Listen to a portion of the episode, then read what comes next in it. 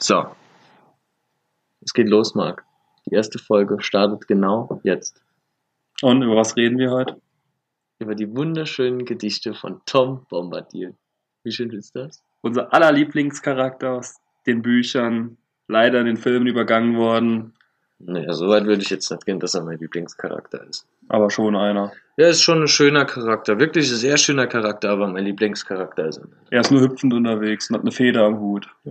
Wer hat das noch? Leider Kenner. Leider viel zu wenige andere. Ja, leider hüpft Kenner sonst nur. Der Hüter über, das, über den Wald. Und er ist auch jetzt von der ältesten Geschöpfe aus ganz Mittelerde. Gandalf kennt ihn natürlich, wie wir später erfahren. Elrond auch. Eigentlich kennt ihn jeder, der länger auf der Erde wandert. Zu Recht. Er ist ja auch eines der ersten Geschöpfe aus dem ersten Zeitalter. Aber er hat unsere Helden, Frodo, Merry, Pippin und Sam, am Anfang eigentlich gerettet. Ohne den wäre der Ring quasi schon im Wald verloren gegangen. Beim alten Weidenmann. ja. Das wäre ein sehr unrühmliches Ende gewesen, aber was soll's.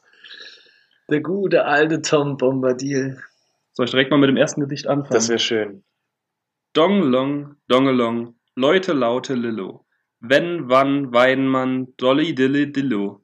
Tom Bom, toller Tom, Tom Bombadillo. Dongelong, Dongelong, Dongelong, mein Schätzchen. Leicht geht der Wetterwind, fliegt das Federspätzchen. Dort am Fuß des Berges, dort im hellen Sonnenlicht, wartet meine Holde auf das kalte Sternenlicht. Steht das Kind der Wasserfrau auf des Hauses Schwelle, schlank wie der Weidenzweig, klarer als die Quelle. Bringt der alte Bombadil Seerosen ihr wieder, hüpft vor Freude heim zu ihr. Hört ihr seine Lieder? Dongelong, Dongelong, Dongelong Lerio, Goldbeere, Goldenbeer, Honiggelbe Berio. Goldbeere, stimmt. Armer alter Weidenmann, zieh doch ein die Wurzeln. Tom hat Eile, dunkel wird's, mag nicht drüber purzeln. Seerosen hab ich gepflückt, um sie dir zu bringen. Dongelong, Dongelong, hörst du mich schon singen? Das ist schön. Das ist einfach schön, der Tom Bombadil. Bevor du, bevor du uns jetzt das Gedicht noch einordnest, wo wir das, an welcher Stelle im Buch wir das finden, Mhm. vermutlich beim alten Weidenmann, als er die anderen äh, gefangen hat. Genau. Glaube ich, ich bin mir nicht mehr sicher, aber ich habe zwischendurch kurz aufgemerkt, weil ich war mal zwischendrin unsicher, wer nochmal seine Frau ist, aber im Gesicht kommt es ja dann vor, die gute alte Goldbeere. Ja. Wahnsinn. Also es kommt direkt quasi nach den Hilfeschreien der Hobbits. Also er kommt zur Hilfe angerannt, beziehungsweise angehüpft und singt dabei sein Lied, sein Gedicht. Welche Farbe hat nochmal sein Hut? Blau. Gelb, blau? Er ist blau, und die, Feder, die, Die, Feder die ist Schuhe gelb. sind gelb. Die Schuhe sind gelb und mit roter Feder. Ich schau mal, ob ich gerade die genaue Beschreibung von ihm finde. Im Buch steht, er trug eine blaue Jacke, vor der ein langer brauner Bart herabhing. Seine Augen waren blau und strahlend, das Gesicht rot wie ein reifer Apfel. Doch in hundert Lachfältchen verknittert. Oh, man kann sich schon richtig vorstellen. Ja. Auf einem großen Blatt in seinen Händen trug er wie auf einem Tablett einen kleinen Strauß weißer Seerosen vor sich her. Es ist jetzt schon länger her, dass ich das erste Buch gelesen habe. Aber dumpf weckt mir noch in der Erinnerung, dass er an den Hügelgräberhöhen kommt und die ein Hobbits zweites rettet. Mal rettet. Ein zweites Mal rettet. Obwohl die Hügelgräberhöhen eigentlich ziemlich weit von seinem eigentlichen Wald entfernt sein sollten. Ja, da kommt er auf sein Pferd angeritten. Auf seinem dicken Plumber. ist auch schon selten genug, dass Tom Bombadil seinen Wald verlässt. Das ist eigentlich kaum überliefert, dass er das überhaupt mal getan hätte. Er begleitet die Hobbits dann später auch noch bis nach kurz vor Bre und Mhm. entlässt sie dann erst vor den Toren von Bre. Also er begleitet sie komplett durch den ganzen Wald hindurch und geht auch durch andere Wälder als seinen eigenen. Moment. Liegen die Hügelgräberhöhen nicht westlich von Bre? Oder bin ich jetzt komplett falsch? Zum Glück gibt es hinten im Buch eine Karte. Da wird jetzt genau nachgeschaut, wo alles liegt. Oh, falsch rum. Moment.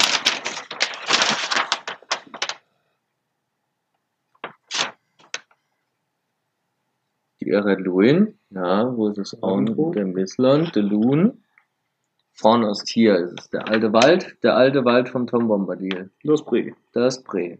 Das sind die Hügelgräber. Die Hügelgräberhöhen. Die sind zwischen, genau, zwischen Ja, Aldewald und Bre. Tatsächlich.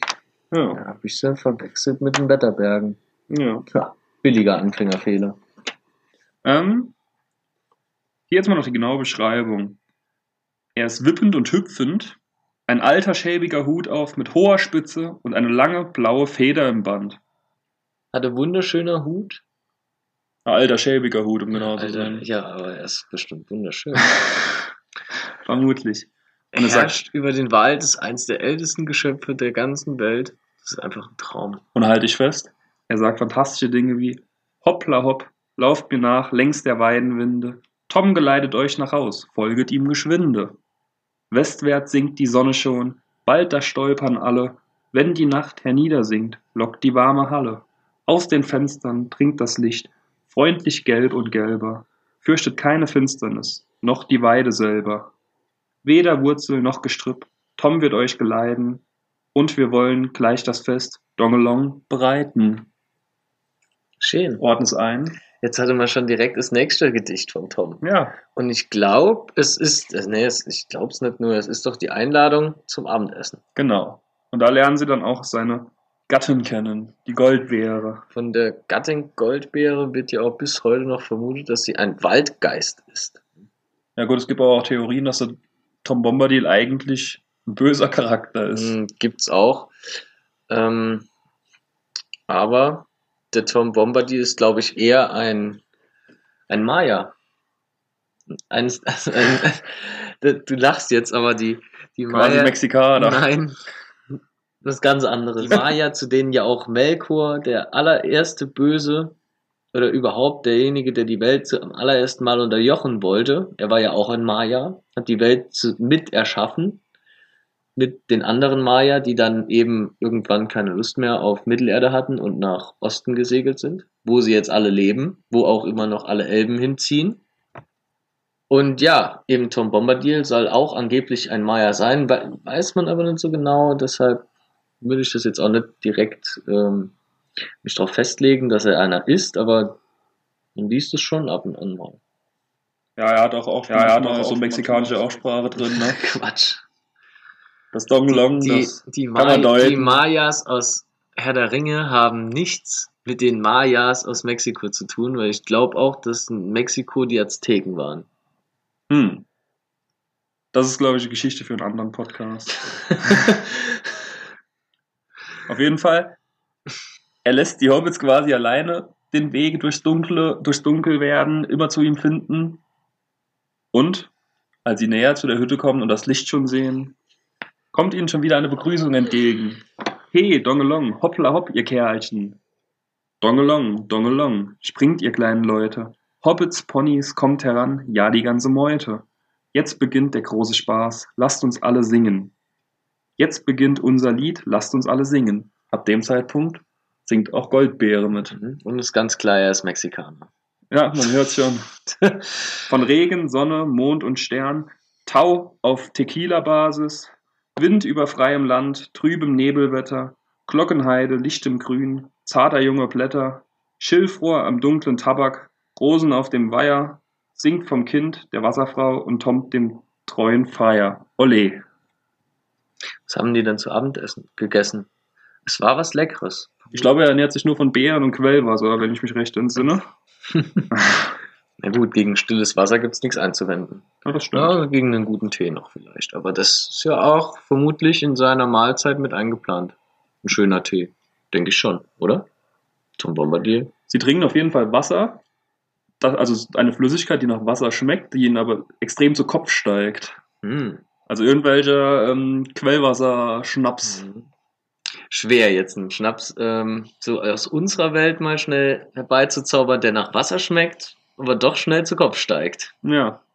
Die Mexikaner kennen da vielleicht was. Zum Glück haben, wie ich es nochmal erwähnt, die Maya aus der Ringe nichts mit den Maya aus unserer Welt zu tun Gut. oder aus irgendwelchen Schieben- anderen Spielen. das dann mal weg. Aber okay. Ja, auf jeden Fall geht's dann direkt wieder beim Abendessen mit Gesprächen weiter, beziehungsweise mit Gedichten. O schlank wie der Weidenzweig, o klarer als die Quelle, o schilfroh am Wassersaum, o Tochter des Flusses, o Frühling und Sommerzeit und danach wieder Frühling, O Wind auf dem Wasserfall und Lachen des Laubes. Wunderschönes Gedicht. Er ist einfach ein Mann der Worte. Ja, er hat aber auch viel Zeit darüber nachzudenken. Ja, er hat schon viel äh, Zeit gehabt auch. Auch muss man ihm zugute halten. Ja.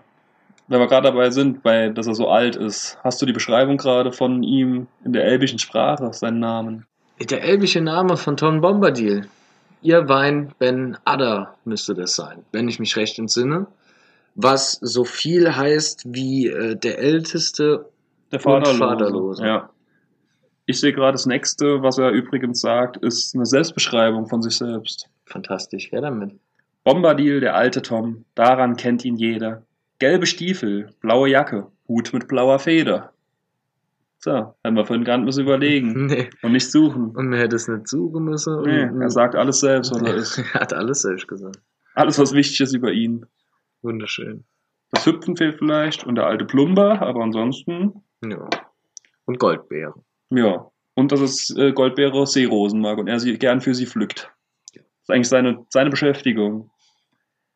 Ja, wie ich eben schon mal erwähnt habe, es gehen Theorien um, dass er einer der Maya ist, Mhm. Helfer der Wala, die die Welt in Mittelerde erschaffen haben, weshalb er auch über so viel Macht verfügt, dass ihm der eine Ring nichts anhaben kann, Ja, der ja auch von einem anderen Maya, Sauron, geschmiedet wurde und erschaffen wurde. Und da die dann ungefähr auf einer Ebene stehen, hat der Ring keinen Einfluss auf ihn.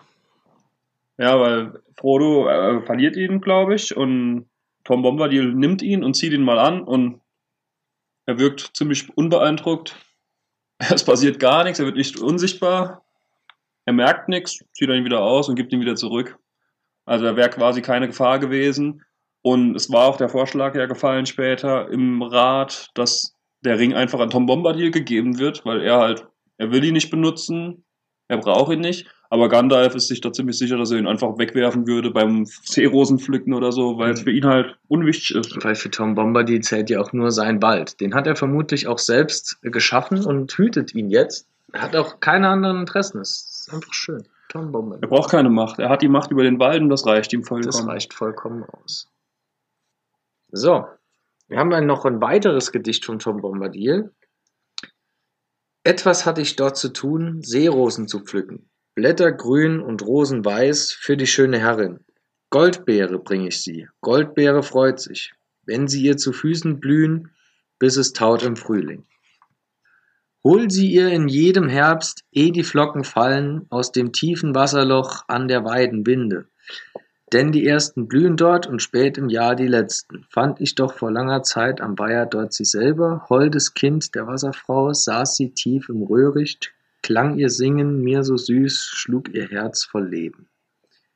Er hob den Kopf und seine Augen leuchteten plötzlich blau auf. Nun, zum Glück fiel's euch aus, wäre nämlich nimmer in den Wald zurückgekehrt an die Weidenwinde, denn das Jahr ist alt, so spät war ich nicht gekommen, bis zum Windelpfad hinab, eh des Stromes Tochter, kehrt der Frühling erst zurück, froh hinuntertänzelt, um im silberhellen Fluss voller Lust zu baden. War ein komisches Reimvers. Oder ich hab's kacke vorgelesen, Ich glaube eher, dass da beim Übersetzen auch viel schiefgegangen ist bei den ganzen Gedichten. vermutlich. Vermutlich ist im englischen Original da einiges noch schöner. Aber es ist trotzdem sehr wortgewandt. Ja, das stimmt wohl. Also mich kann Tom Bombadil einfach in den Bann ziehen mit seinen Gedichten.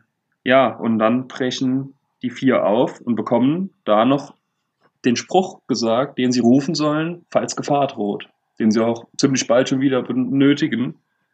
Weil schon auf dem nächsten Stopp, auf den Hügelgräbern, da brauchen sie den Spruch direkt ja. Und der geht so. He Tom Bombadil, komm zu unserer Freude. Komm bei Wasser, Wald und Berg. Komm bei Schilf und Weide. Komm bei Feuer, Sonn und Mond, eilends angetreten. Komm, Tom Bombadil, denn wir sind in Nöten. Wer sowas als Hilferuf Denn- hat, der muss dann wirklich nicht ganz so in Gefahr sein. Ne? Denn wir sind in Nöten. Wer, gut. noch, wer dann noch irgendwie 15 Sekunden einen Vers auch sagen muss und sich noch an den erinnern muss, ohne Reim, also Das sollte, kein, ohne das sollte kein. Problem sein. Ja, da muss Tom- man schon Tom nicht ganz in Gefahr sein. Ne? Ja, doch schon ziemlich in Gefahr. So ein Tom Bombardier ruft man nicht gerade mal so aus Leichtigkeit, würde ich behaupten. Na gut, auf den Hügelgräbern ist wirklich nur Frodo äh, in der Lage, überhaupt was zu rufen. Dass der dann, auch der einzige von den Hobbits, der lesen kann. Äh, böse gut, lesen braucht man ja da. Nicht unbedingt für sich was zu merken, Böse, aber böse Behauptung, die vermutlich auch gar nicht stimmt, weil Pippin und Meriadoc ja aus einem gehobenen Hobbithause kommen. ja, Sam ist eher der Gärtner, der ist, Ja. glaube ich, nicht fähig zu lesen, aber Frodo ist ja schon einer ganz guten Bildung mit Bilbo davon gekommen. Ja. Und als er dann wieder angehüpft kommt, zusammen mit seinem treuen Streitross, dem dicken Plumpel, kommt er und spricht den Bannspruch, um die Hobbits mal wieder zu retten. Innerhalb von 30 Seiten muss er jetzt zweimal wirklich eingreifen, damit überhaupt der Ring an die erste Station kommt, nämlich doch Bre, was im Film ja eine Sache von einem Schnittbild war. Ja, prinzipiell schon. Noch eine kurze, ähm, eine kurze Rauferei mit den Nazguls oder eher eine schöne Flucht über die Brandyweinbrücke. Ja, stimmt. Beziehungsweise ja. über die, nein, die Bockenburger Fähre, Entschuldigung, und die Nazguls müssen den Umweg über die Brandyweinbrücke nehmen, Ja. was ihnen genug Zeit einbringt, um ganz gemütlich nach Bre zu marschieren. Das ist im Buch, finde ich, viel schöner. Dafür gab es im Film aber die richtig coole Szene, wo sie unterhalb vom Weg in dieser Kuhle drin liegen. Das gibt's im Buch halt gar nicht so. Ja, Da sind sie eigentlich immer auf, auf offenem Weg und sehen die Reiter immer und werden auch immer gesehen meistens. Und einmal kommen dann die Elben zur Hilfe, einmal flüchten sie in den Wald abseits des Weges und landen dann beim Weinmann. Finde ich es aber im Buch doch schöner. Ja, aber im Die, Film ist die, schon. die Mule, die, die, die Mule, in der sie sich verstecken, ist doch einfach nur Spannungseffekt. ja, aber es ist, ist- wirklich extrem spannend auch. Mit der eklig großen Spinne, die dann danach über Ja. Gut, die Würmer, die fand ich jetzt nicht so abschreckend, weil wenn man auf dem Waldboden mal rumläuft dann, oder mal im Wald war, dann weiß man, dass da viele Käfer rumirren. Ja, Sollte das sein eigentlich nicht so. vor allem die Hobbits, die haben es ja auch sonst nicht so mit der Hygiene. Da So ist es. kann auch mal ein Wurm über die Hand laufen. Haben wir den Bandspruch schon vorgelesen? Ja, hattest du schon. Sicher? Nee. Ah, ah. Nein, stopp. Entschuldigung. den Bannspruch hatten wir nicht. Wir hatten ähm, den Hilferuf als letztes gehabt. Der Bandspruch, um die Grabunholde zu verscheuchen. Und zwar geht er wie folgt. Kalt sei Hand, Herz und Gebein, kalt der Schlaf unterm Stein. Nimmer steh vom Bette auf, eh nicht endet der Sonn und des Mondes Lauf. Die Sterne zersplittern im schwarzen Wind und fallen herab und liegen hier blind. Bis der dunkle Herrscher hebt seine Hand über tote See und verdorrtes Land.